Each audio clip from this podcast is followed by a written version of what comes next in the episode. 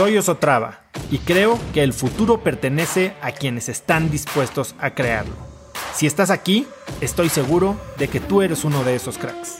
Una persona que toma acciones de impacto todos los días, que aprende y prueba cosas nuevas, que ataca sus miedos y sobre todo que vive la vida en sus propios términos. En episodios cortos te presento una serie de preguntas, conversaciones e ideas que te ayudarán a conocer lo que te mueve, ser mejor en lo que haces y vivir una vida más grande.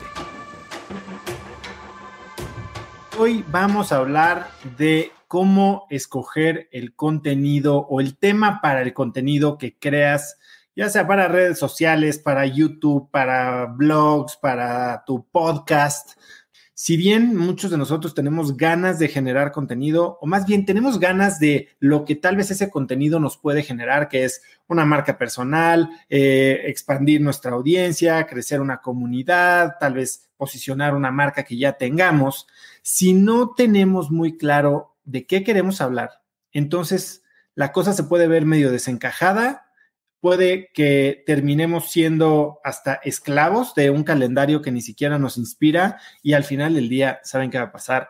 No vas a conectar con nadie hablando de cosas que ni idea, ¿no? Entonces, ¿cómo elijo el tema del que voy a hablar? Uno de los grandes miedos que, que yo tenía, que me ha pasado y que también escucho a mucha gente tener, es que, a ver, hay dos errores principales. Uno, nos da miedo hablar de algo que tal vez no somos tan expertos. Y creemos que para podernos parar enfrente de un micrófono o de una cámara o de una audiencia en vivo, tenemos que ser Einstein, ¿no? Que tenemos que haber escrito el libro, que tenemos que haber hecho el PhD con nuestro dissertation que deriva la teoría que estamos por presentar. Que si vamos a enseñarle a jugar algo a alguien, tenemos que ser básicamente los mejores en el mundo.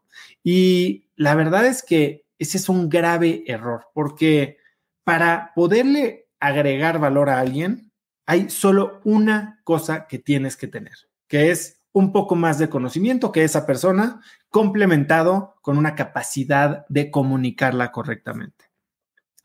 El segundo error que yo veo que se comete mucho es empezar de arriba para abajo, ya sabes, oye, quiero eh, o bueno, como dirían en negocio, sería de abajo para arriba, empezar de qué es lo que quiere la comunidad que le hable, que en negocios sí, o sea, hacer un top, de un bottom up en donde analizas tu mercado y entonces en base a las necesidades de mercado, tamaños de mercado, empiezas a identificar necesidades y a construir, eh, construir un producto, hasta una estrategia de precios, una estrategia de marketing.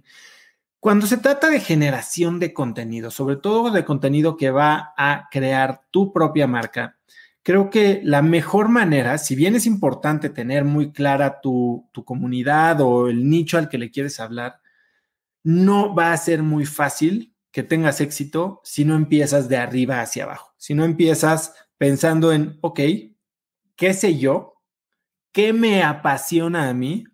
¿Y qué es lo que me encantaría aprender más, porque claramente este proceso de generar contenido es un proceso de mucho aprendizaje, también de mucho trabajo. Si no estás alineado con el tema, si no estás alineado con el mensaje tú personalmente que quieres dar y simplemente estás tratando de llenar un hueco, pues muy probablemente vaya a ser mucho más complicado, sobre todo la fase inicial en la que estás generando una audiencia o generando esa atracción inicial en la que tal vez no tienes muchísima gente que te oiga, ¿no? Y, y todo parece ser una inversión, todo parece ser cuesta arriba. Yo cuando lancé Cracks, que como muchos de ustedes probablemente hayan escuchado, Cracks estuvo en mi blog de notas alrededor de un año, como ocho meses, un año, eh, como una idea desarrollada. Sí, porque em, empezando bottom up, sí, yo veía que había un nicho y que podría haber una oportunidad y demás, pero la realidad es que era mucho más top down. ¿Qué es lo que había en ese blog de notas? Había una idea de qué tipo de contenido me interesaba a mí, qué tipo de invitados podría yo disfrutar, entrevistar y también disfrutar tener el proceso para conseguir. O sea, si hablaba con alguien, como yo lo he dicho muchas veces, posiciónate para ganar aunque sea que pierdas. ¿Cómo es esto? ¿Cómo te posicionas para ganar aunque sea que pierdas? Bueno, posiciónate para que aun si tu objetivo final, digamos el objetivo de negocio, el objetivo deportivo o el objetivo de alcance de tu podcast no se cumple, tú puedas ganar. ¿Y cómo ganas? Bueno, pues aprendiendo habilidades y eh, creciendo tú de manera personal. Y para mí, cuando yo desarrollé esta idea de cracks, dije, bueno, yo lo que quiero saber es como gente que está siendo exitosa inicialmente lo había anclado mucho al tema deportivo y si se fijan, eh, mis primeros, creo que cinco invitados, son personas que si bien no son profesionales deportivos, algunos sí, algunos no. Tengo a Germán Madrazo, que fue a las Olimpiadas, tengo a Leti Román, que es coach, tengo a El Abucio, que, que es Stone Double y salió en, eh, creo que reto cuatro elementos.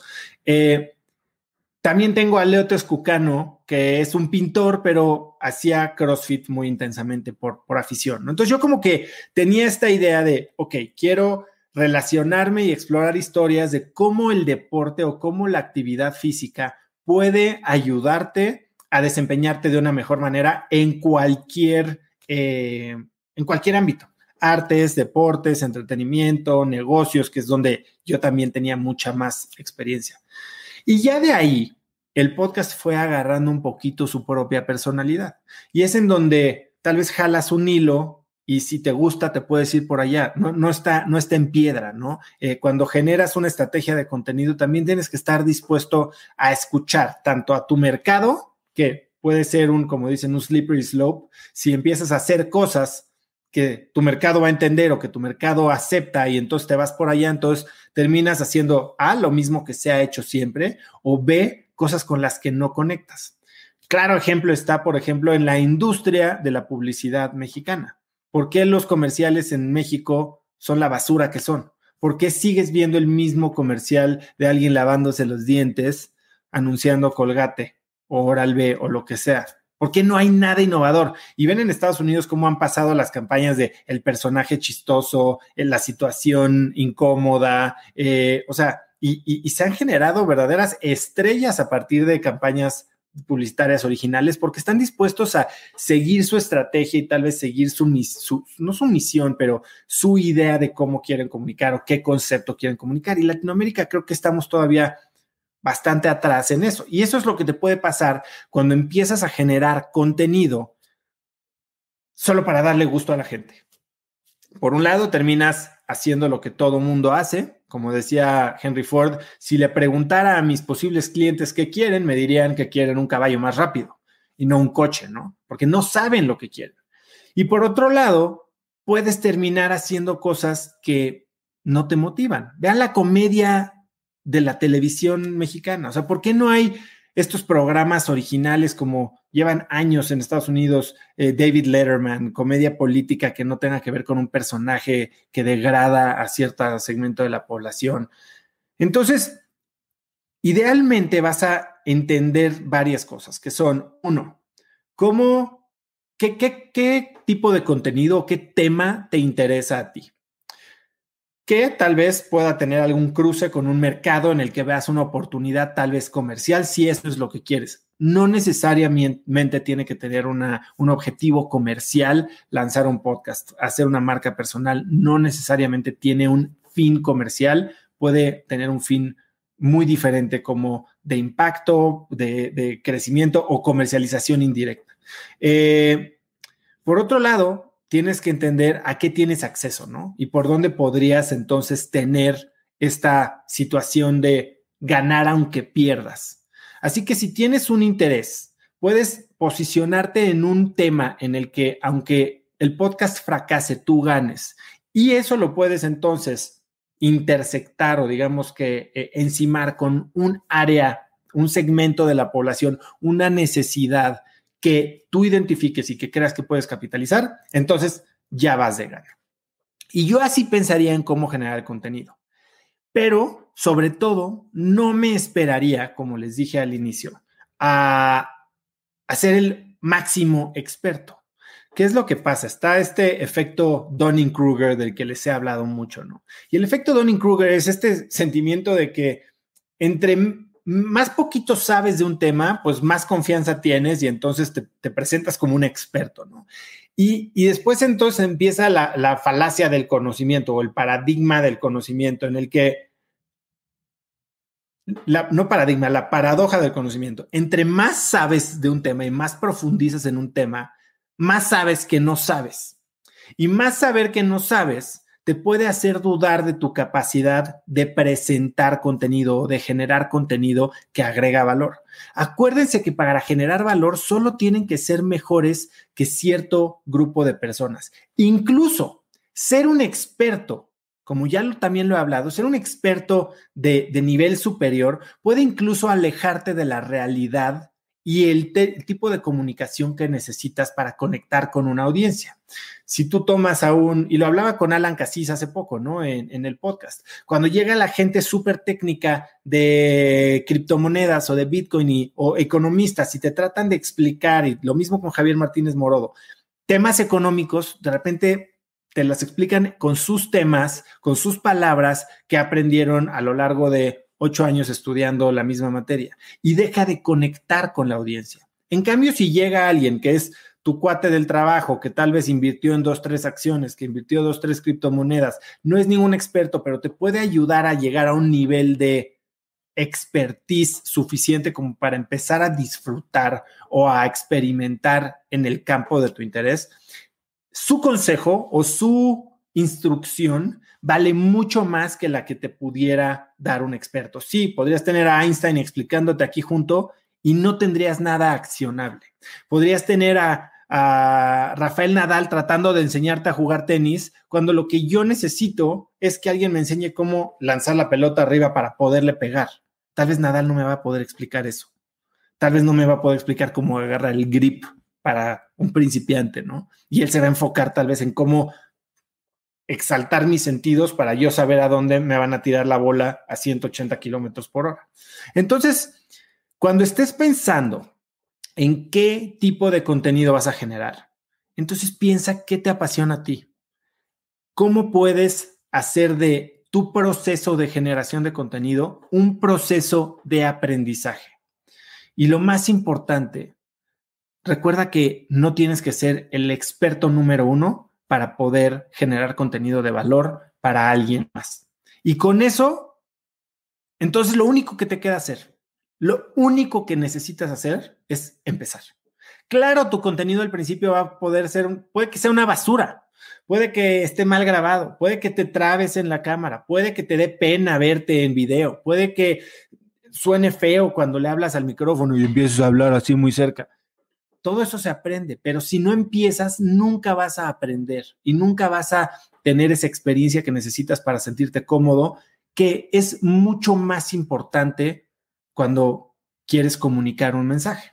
Si escucharon el podcast de esta semana con Jorge Rosas, él me decía muy claro, cuando estás enfrente de una audiencia, que puede ser una audiencia eh, digital, puede ser una audiencia en vivo, pasas de ser un instructor que se enfoca tanto en los datos a ser un predicador. Cuando estás dando una conferencia, cuando lo que quieres es transmitir un mensaje, lo importa tanto la forma como el fondo. Importa tanto el modo que el contenido.